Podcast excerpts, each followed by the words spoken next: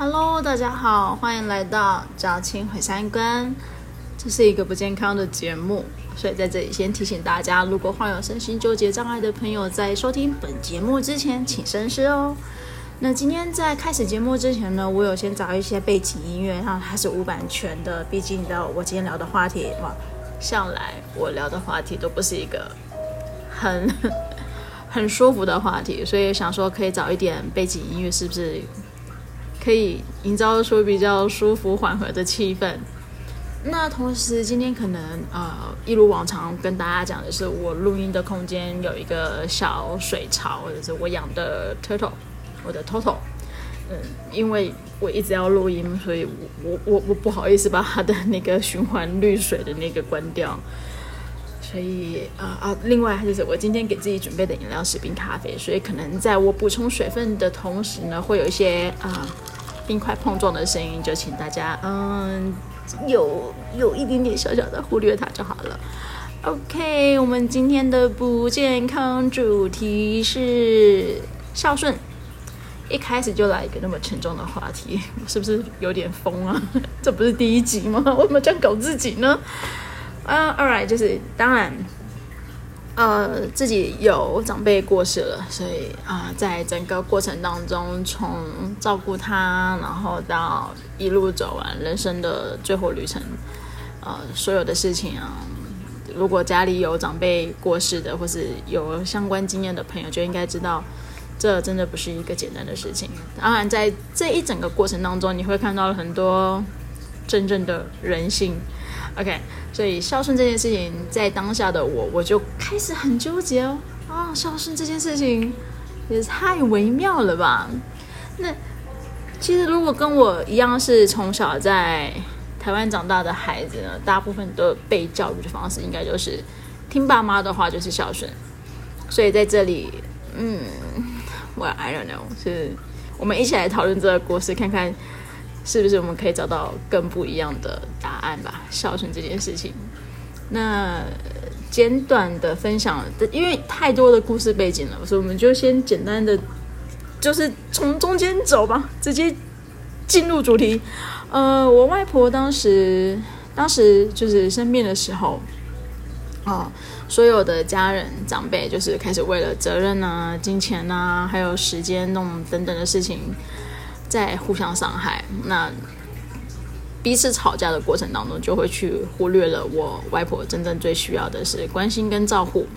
那直到我真正介入的时候呢，我其实发现到是我外婆她一整天就是没有吃东西，也没有喝水。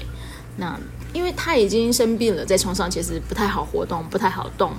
那长辈们一样就是会过去探望她，然后就把食物啊、水啊放在床头柜。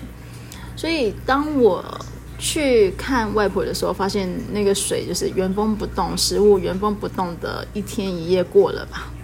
那我就打电话跟我爸说：“哦，我可不可以把阿妈接过来跟我一起住啊？跟我一起在乡下住。”那此后的那一年的时间吧，一年大概我想，哦，sorry，东西掉了。我爸就有资助我请外籍看护来照顾我阿妈。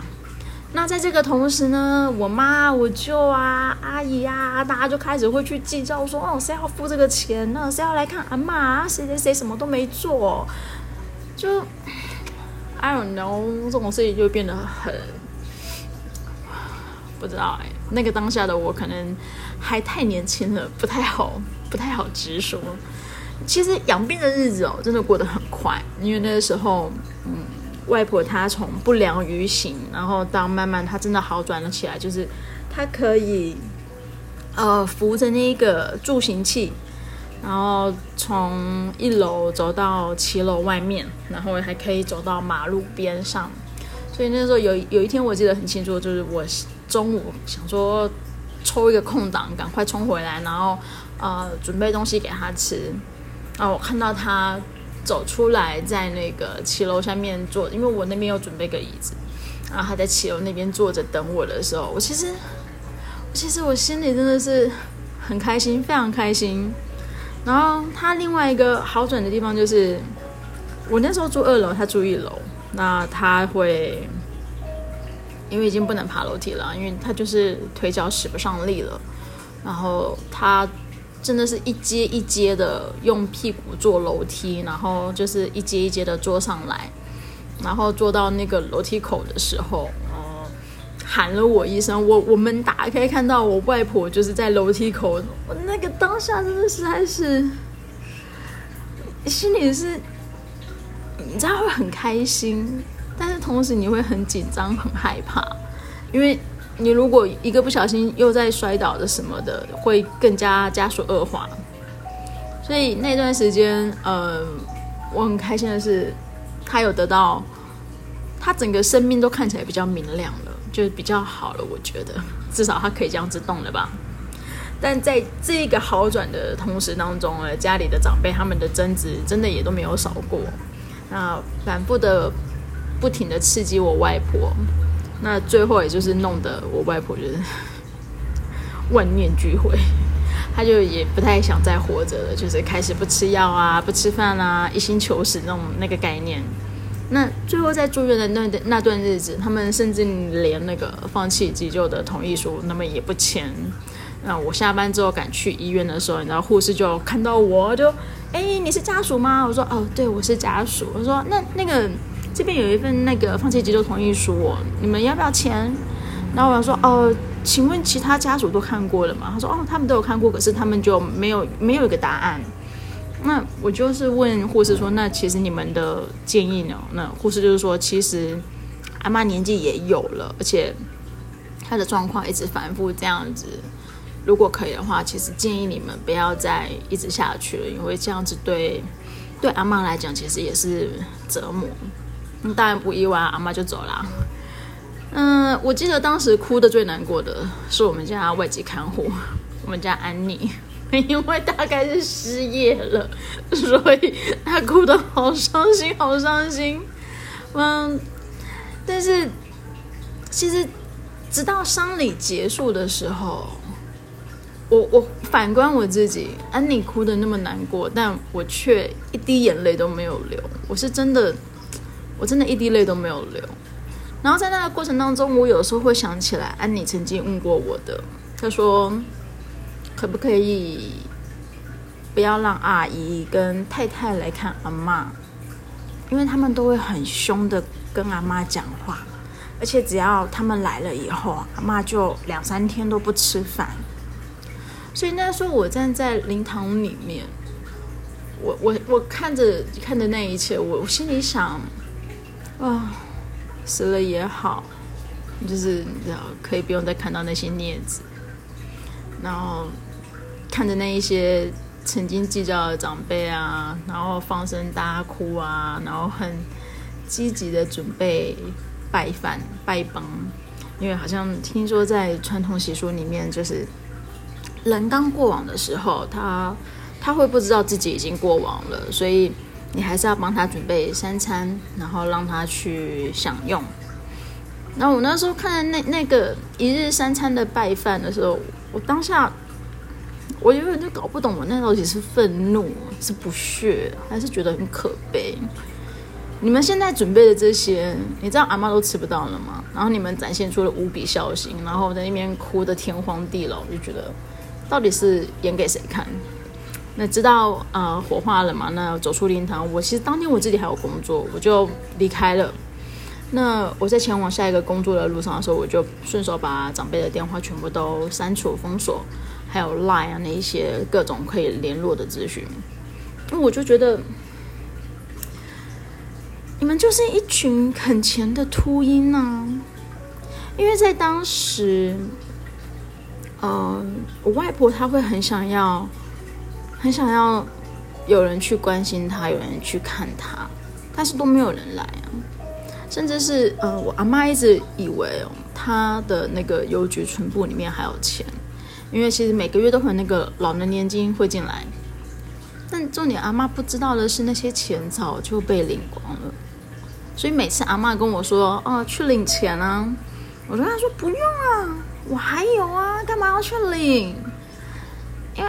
阿妈她会愧疚，她会想说：“你吃我的，用我的，睡我的，就我还是一个外孙。”那我那时候当下我自己觉得，不管是不是外孙，你就是我的阿妈，那最可悲的是，甚至连所谓的外孙、内孙的时候，当时他会很想要我的小小表弟、小表妹，呃，可以来家里来来我家陪陪他，呃，也不要说是一下午，就是一一个小时、两个小时都好，就两个孩子都不要啊，都没来。我我反正我不知道过程怎么样，就是就以结论，因为本大小姐自己要上班，反正我就知道他们没有来而已。那我曾经有听过我妈说，就是。跟两个孩子讲，哎，你们有空去看看阿妈。如果你们有去阿阿妈那边啊，大姑姑会给你们钱啊之类的。我想说，Oh my god，这是一个打工的概念吗？是来这边打卡上班，然后还可以领时薪。所以，我回回过小时候，哦其实我外婆最疼爱的是，是我两个小表弟小表妹，因为。呃，传统传统长辈的想法的内孙跟外孙，然后又有就是男女之别，所以小时候他们吃饭的时候，就是我外婆会把所有东西都准备好，然后呃端到前面客厅电视机前面，让两个小朋友吃，然后虾子也都是已经准备好了，就是剥好的，就。整个过程你会发现，说他们其实得到了很多很多的阿嬷的爱，可是，在最后的人生旅途那一段路的时候，所谓的孝顺，你就会有一点点的，你你你会有一点的负面的想法，就是，哦，原来原来你们可以这样做，原来这就是你们所谓表达孝顺的方式，哪怕是人家之前是这样的对你们好。那有的时候我就会去回过头，甚至因为当时我我妈也有介入整个 就是情绪的斗争当中，然后我也有问过我妈说，为什么不要让阿妈好过一点？就是不管过去的那一段日子，可能四十年前、五十年前，我因为我妈常说，就是她是一个呃重男轻女之下的悲伤的产物。然后我就说哦，好，那 by the way 这个话题之后还可以再聊，有关于重男轻女这件，还有我妈妈。我那时候就有跟她，我就想说哦，那太好啦，我妈她自己也是重男轻女的那种悲伤的产物，那我妈应该很懂才对。但殊不知我也是一个悲伤的产物。好，那是 another story。那我曾经就跟我妈说过，你阿妈都已经到了，她能够再多活一年，都是一种。东西 kill 掉，你刚在谈掉哎，因为他的状况就是那么的不好了。你现在去跟他计较一个四十年前、五十年前的那一些情绪，那一些的不公平的对待，你希望他给你什么？你希望那段时间重来吗？然后我那时候就很不了解，我还曾经跟我妈说过，说你你有没有想过，你这样对阿嬷，我会这样子对你？我我妈立刻整个人炸开，她就说：“你怎么可以这样讲这种不孝顺啊？我是你妈，不是不是之类的话。”所以回过头来，所谓的孝顺，是不是某种程度上跟金钱相关呢？有钱才有孝顺，没有钱就没有孝顺。所以那人活到最后，所有计较，所有嗯。一生的功过，你的计算方式是用金钱来计算的时候，那那一些爱的付出又算什么呢？因为我一直以为家人之间的爱，呃，父母亲之间的爱，亲子的，应该是无私的爱吧。但是在这个过程当中，我看到的真的不是无私的爱。那我就开始去反思，我这一个这我我也没有年纪多大，就是对对三十几岁说出来了。对这段日子当中，我会去想说，那我这样算孝顺吗？所以所以要有钱才有孝顺的话，那是不是我没有拿钱回去，我就不笑呢？那可是不拿钱回去的大有人在啊。那那个不拿钱回去的那个，你却特别疼爱他，那我拿钱回去的这个，你知道这在这两者之间，唉，你说这话题是不是非常的纠结呢？是非常的沉重不健康呢？总而言之，这一个过程就让我想，到底死前孝顺跟死后孝顺是成就了谁的孝顺？而你们心中的孝顺又是什么呢？关于孝顺的话题，我们其实之后还会有其他更多延伸的讨论。那在收听本节目之后，你们还愿意留下来的话，我会非常感谢你们。另外，如果不嫌弃的话呢，请多多分享我的 podcast。Thank you，拜拜。